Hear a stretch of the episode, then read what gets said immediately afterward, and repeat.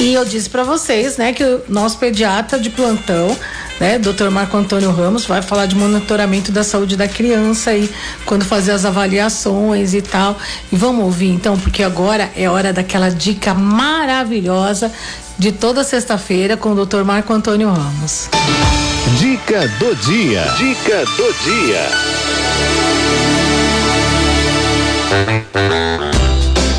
Saúde, saúde e desenvolvimento das crianças, com o doutor Marco Antônio Ramos.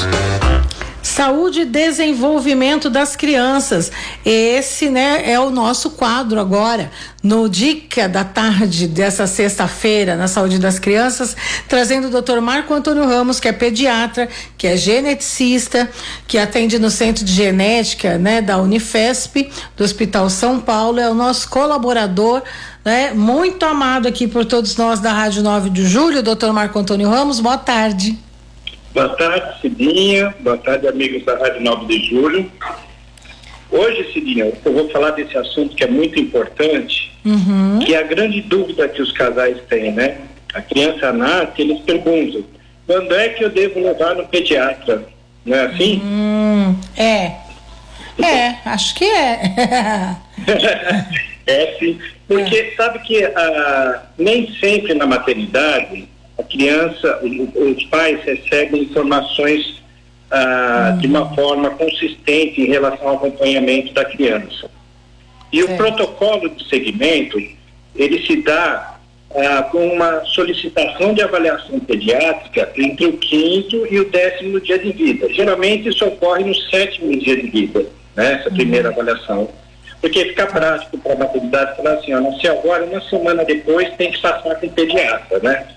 E às vezes, nessa semana, principalmente nessa semana, os pais ficam completamente perdidos, principalmente quando é o primeiro filho, né? Uhum. E eu, eu não sei se você sabe se em alguns convênios médicos e algumas instituições mesmo públicas recomendam que a gestante converse com o pediatra no finalzinho da gestação justamente para ele dar as orientações iniciais. Né? Ah, entendi. Bem bacana, né? É lógico. Então ela vai receber orientações sobre cuidados com a criança na hora do banho, como uhum. manipular a criança, vai receber orientações da necessidade do aleitamento materno exclusivo né, para essa criança, o posicionamento mais correto, uma técnica de amamentação adequada é óbvio que existem várias técnicas de, de amamentação, mas o pediatra vai escolher aquela que ele acha mais eficiente, de acordo com o que tem ocorrido com seus pacientes que receberam as orientações. Então, ele verifica: não, essa técnica que eu falo é a que tem maiores resultados com os meus pacientes, eu vou, vou adotá-la como técnica uh, fixa de orientação. Então, pela experiência do pediatra, ele pode uh, recomendar a técnica de amamentação e aí, nesta primeira semana, os pais vão ficar mais tranquilos em relação a esse filho, essa nova situação de vida que eles estão enfrentando, né? Certo. Então, o ideal uh, é que a primeira consulta seja realizada, como eu disse, entre o quinto e o décimo dia de vida, geralmente no sétimo dia, e o ah, é? pediatra é? vai ah. verificar uh, se o peso uh, atual da criança está adequado de acordo com o peso da alta, que ele vai ter os dados da maternidade e vai poder comparar o ganho de peso nessa primeira semana. Também ele vai, aí sim, se ela não passou em consulta como gestante, vai recomendar as técnicas de amamentação, os cuidados de higiene com a criança e vai programar o retorno para essa criança. Certo. A minha conduta é sempre reavaliar uma semana depois. Afinal, eu dei sugestões de amamentação, eu preciso verificar se foram bem aceitas os resultados que elas tiveram para essa criança, né? Então, eu costumo uh, orientar os pais a retornarem uma semana depois. Hum. Aí, nessa próxima consulta, eu verifico como foi o ganho de peso da criança, como é que está o relacionamento dos pais com os cuidados, nos cuidados com essa criança e dependendo da necessidade, eu posso pedir para voltar na semana seguinte, ou já voltar com um mês de vida.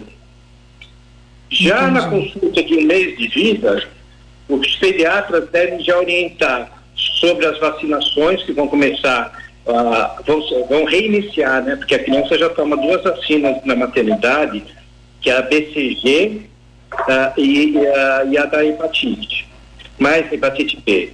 Mas aí ele vai reorientar, uh, orientar que essa criança tem que reiniciar o calendário vacinal com dois meses de idade, vai mostrar como é que é o calendário vacinal do primeiro ano de vida e vai acompanhar aí sim a criança mensalmente até seis meses de idade, ou seja, no segundo, terceiro, quarto, quinto, sexto, uma vez por mês, tá? Uhum. A partir dos seis meses, desde que esteja indo tudo bem com a saúde dessa criança, ele vai, vai orientar o retorno da criança entre um a dois meses de intervalo, né? E é muito importante que nessas consultas mensais o pediatra reavalie a situação vacinal da criança, como está o alentamento materno, uh, como está o sono dessa criança, como está o desenvolvimento neurológico de acordo com a idade da criança até seis meses, que é uma fase muito importante para a gente detectar qualquer alteração de desenvolvimento neurológico. E a partir daí, como eu disse, até um ano de idade, ele pode ir passando esse acompanhamento entre um e dois meses. Uh, e aí as pessoas perguntam, né? E os outros especialistas, né? Você viu que aí teve uma notícia recente né, do filho do Tiago, da filha do Tiago Leifert, né? Sim. E aí outros especialistas em oftalmologia recomendaram que a criança passasse em avaliações oftalmológicas. Uhum. Você é, é, deve ter noticiado isso, né? Deve ter comentado sobre essa história, né? Pois é, e, e assim, é interessante, é, foi até interessante eles virem a público falar a respeito, porque é algo que as pessoas é, normalmente não se dão conta, né, doutor? Não se dão. Embora seja uma doença rara, uhum. é uma uhum. situação que realmente é muito difícil de se fazer o diagnóstico Algumas maternidades já fazem teste, aquele teste do reflexo da luz no olho, que eles chamam teste do olhinho, né? Uhum. Ao nascimento. Sim. Mas geralmente a maioria das maternidades não faz, né? Uhum. Numa cidade onde nós temos 170 mil nascimentos por ano, você deve imaginar que mesmo doenças raras possam ocorrer nessa população uhum. e que nem todas as técnicas de triagem são feitas na maternidade. Né? Então, cabe ao pediatra lembrar dessas situações e, se necessário, realmente pedir uma avaliação oftalmológica da criança, como avaliação da audição, uh, como uh, outras avaliações da visão da criança, né? Checar o teste do pezinho, ver se essa criança não tem nenhuma alteração metabólica. Uhum. E assim ele vai cumprir o mínimo de segmento necessário para essa criança. E os especialistas ficam para aquelas situações que ele identifica que são fora do padrão normal do desenvolvimento. Aí sim, né? Uma coisa que os pais se preocupam muito também é hum. quanto à avaliação odontológica. Então, eu costumo orientar o seguinte: à medida que os dentes vão surgindo, e esses dentes geralmente surgem após os seis meses de idade, os pais podem fazer higiene dos dentes em casa. Hum. Porém, com um ano de idade, é muito importante que essa criança passe por uma avaliação odontológica, por um odontopediatra. Porque a partir de um ano, aquela higiene que a mãe faz com o dedo, faz com uma gase, ela talvez não seja suficiente. E os dentes já começam a ter aquelas reentrâncias, né? Começam a nascer um ano e dois meses, um ano e três meses, dentes premolares, que tem diversas reentrâncias, e que a escova só vai conseguir remover a sujeirinha, né? Então é importante que o odonto pediatra oriente essa família. Aí chegando no ano de idade, a gente vai começar a fazer intervalos maiores de acompanhamento, dois, três meses, dependendo da criança, né? E aí, com dois anos de idade, esses retornos podem ser semestrais ou às vezes até anuais. Porém, recomenda-se que com dois anos de idade criança comece a fazer exames laboratoriais de rotina para identificar alguma situação que não tenha sido observada, como por exemplo anemia, né? E aí a criança começa a acompanhar anualmente com o pediatra E fazendo tudo isso, a gente vai garantir que nosso filho esteja monitorado de qualquer intercorrência clínica que possa surgir nos primeiros anos de vida.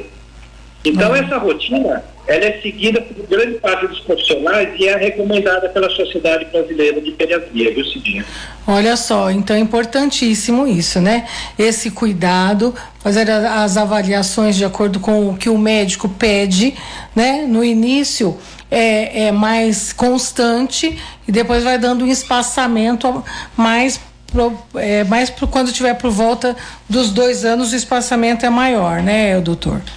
Exato. Hum. À medida que a gente uh, verifica que o desenvolvimento está adequado, a criança é saudável, a gente vai aumentando o espaçamento entre essas avaliações sem problema nenhum. Ok, ok. Olha, gente, muito bom, viu? Essa, essa participação do Dr. Marco Antônio Ramos, nos lembrando tudo isso. E, sobretudo, né, que todas essas idas aí no, no pediatra, no, no início, também fazem com que as crianças possam crescer mais saudáveis e doenças né, possam ser detectadas mais rápido logo no início para que haja tratamento. Como ele citou aí, né, o caso da, da, da bebezinha, né, do Tiago Leifert, que por um acaso eles perceberam que tinha algo errado, né? Ao tirar uma fotografia, perceberam que tinha algo errado no olhinho dela. Mas às vezes, né, a gente deixa passar despercebido e acha que tá tudo bem, que daqui a pouco vai estar tá tudo certo e tal, e não vai procurar o médico. Né? E está aí o doutor Marco Antônio Ramos falando a importância né, de fazer esse monitoramento na saúde da criança e qual, qual o período, qual, qual o prazo, né, desde o nascimento. Então, uh, se você que está é, você está ligando o seu rádio agora, acompanhando a nossa programação agora, perdeu o início da nossa conversa?